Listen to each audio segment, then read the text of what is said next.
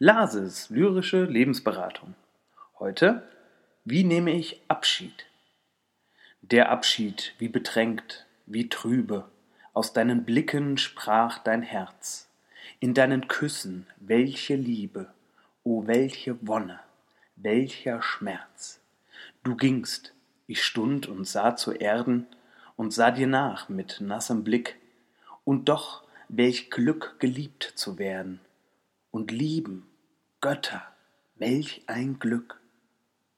Liebe Zuhörer und Zuhörerinnen, so wie der große Goethe mit großen Worten in Willkommen und Abschied das große Gefühl des Abschiednehmens groß beschrieben hat, wird es wohl kaum jemandem wieder gelingen. Dabei hat sicher jeder schon einmal von etwas Abschied nehmen müssen. Im schlimmsten Fall von einem Menschen, im besten Fall von einem Problem oder einer Angst. Abschied, wie Goethe in der eben gehörten Strophe beschrieb, ist ein Privileg, das in seiner Schmerzhaftigkeit an die Schönheit des Lebens ohne einen Abschied gemahnt. Denn nur durch das Verlieren erkennen wir die Schönheit des Besitzens.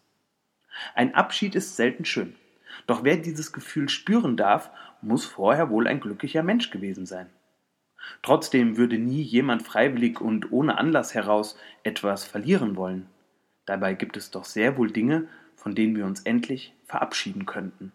Gewohnheiten, Routinen, falsche Vorstellungen und negative Einstellungen behalten wir gerne, weil es sich im Laufe der Jahre eben als bequemer herausgestellt hat, mit ihnen zu leben. Durch meine Arbeit in der Fortbildung von Menschen in Pflegeberufen begegne ich immer wieder einem alten Freund, von dem man sich auch nur schwer verabschieden kann, obwohl er einem doch mehr Sorgen bereitet, als Freude bringt, der das haben wir schon immer so gemacht. Der, das haben wir schon immer so gemacht.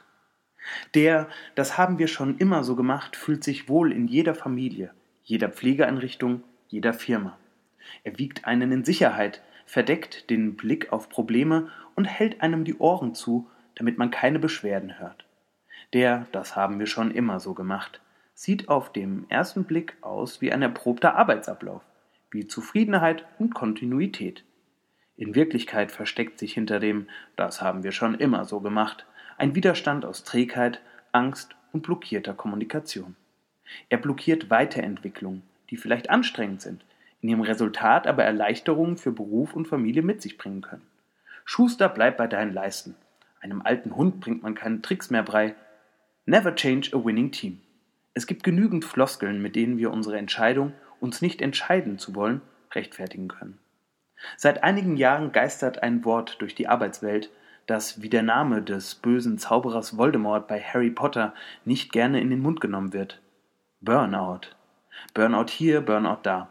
Und der Böse, das haben wir schon immer so gemacht, steht im Hintergrund und lacht sich ins Fäustchen.